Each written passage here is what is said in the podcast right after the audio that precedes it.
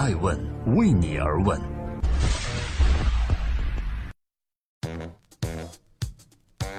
Hello，各位好，这里是爱问每日人物，记录时代人物，探索创新创富，我是爱成。有关乐视，有关贾跃亭，是进入二零一七年以来的热门财经话题。而当年曾跟随贾跃亭从央视加入乐视的央视名嘴刘建宏，现在过得如何呢？上周曾经去拯救乐视的孙宏斌发表了他对于乐视和贾跃亭的个人看法。他认为，虽然老贾失败了，但是我们要心怀善意的容忍失败，并表示自己一定会把乐视做得更好。而说起乐视，不禁让人想起了在乐视狂飙突进那段时间，很多人都被贾跃亭拉到了自己的阵营之中，其中也包括一个著名案例，就是前央视主持人刘建宏在2014年从央视辞职，加入乐视体育担任首席内容官。这在当时引起了不小的轰动，而最近一个月，目前仍在乐视体育的刘建宏多次选择了通过公司的官方微博、官方公众号发文，如此勤奋，他想表达什么呢？正在播出《爱问美人物之刘建宏加入乐视之后，他过得如何？在乐视体育失去一些重要体育赛事转播权的那段日子，外界就有传闻说了，刘建宏可能会从乐视辞职。不过很快就证实这是谣言。在八月十一号，刘建宏通过乐视体育的官方公众号发表一篇文章，在文中他说道：“今天我的处境确实有些尴尬，似乎验证了很多判断。具体原因，你看看每天各种经济类新闻的头条或者二条，就能够了解大概。我就不在此赘述了。如此隐晦，到底想说明什么呢？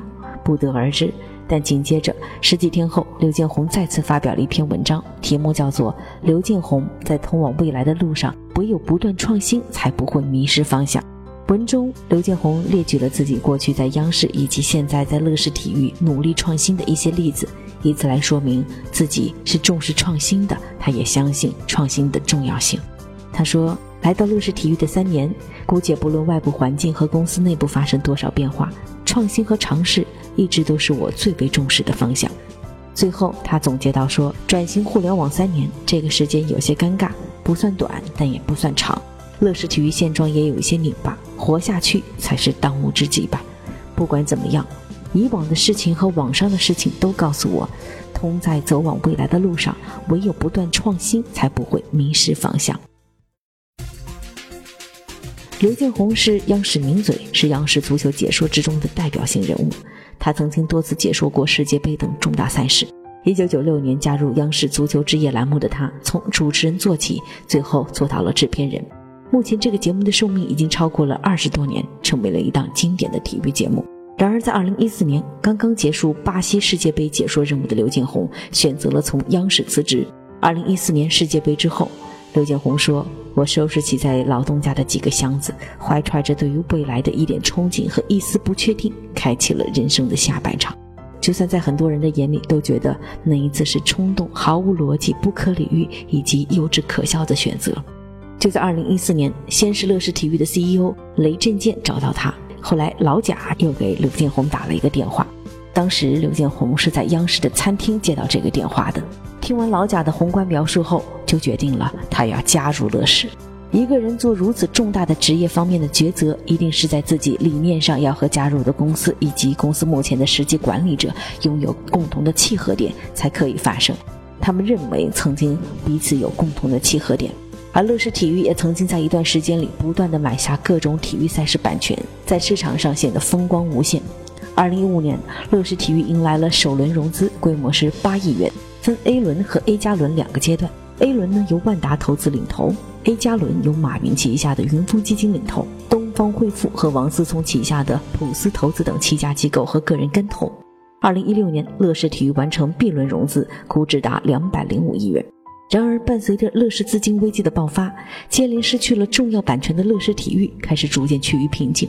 最近有媒体报道称，乐视体育客户端正在寻求更名，贾跃亭也很有可能退出乐视体育，或者仅保留小部分的股权。曾经，刘建宏被视为是传统的中国媒体人转型成功的代表。然而，经历了乐视如此大的变动之后，目前他依然在乐视体育工作。他说：“今天的中国体育的巨大改变，是我三年前绝对不敢臆想的。幸运的是，我身处其中，感同身受。”无论现在乐视的状况如何，刘建宏选择继续坚守。在他的文字中，占比最大的部分还是对于体育的关注和热爱，这也符合他作为体育内容生产者的身份。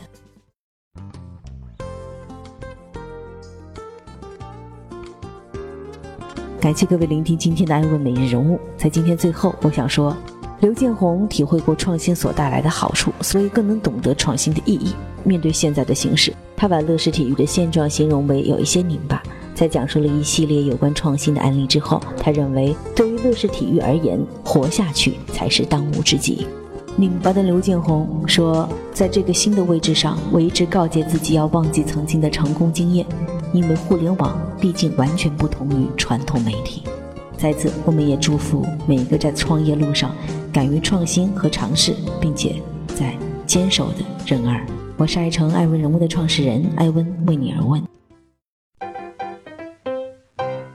爱问是我们看商业世界最真实的眼睛，记录时代人物，传播创新精神，探索创富法则。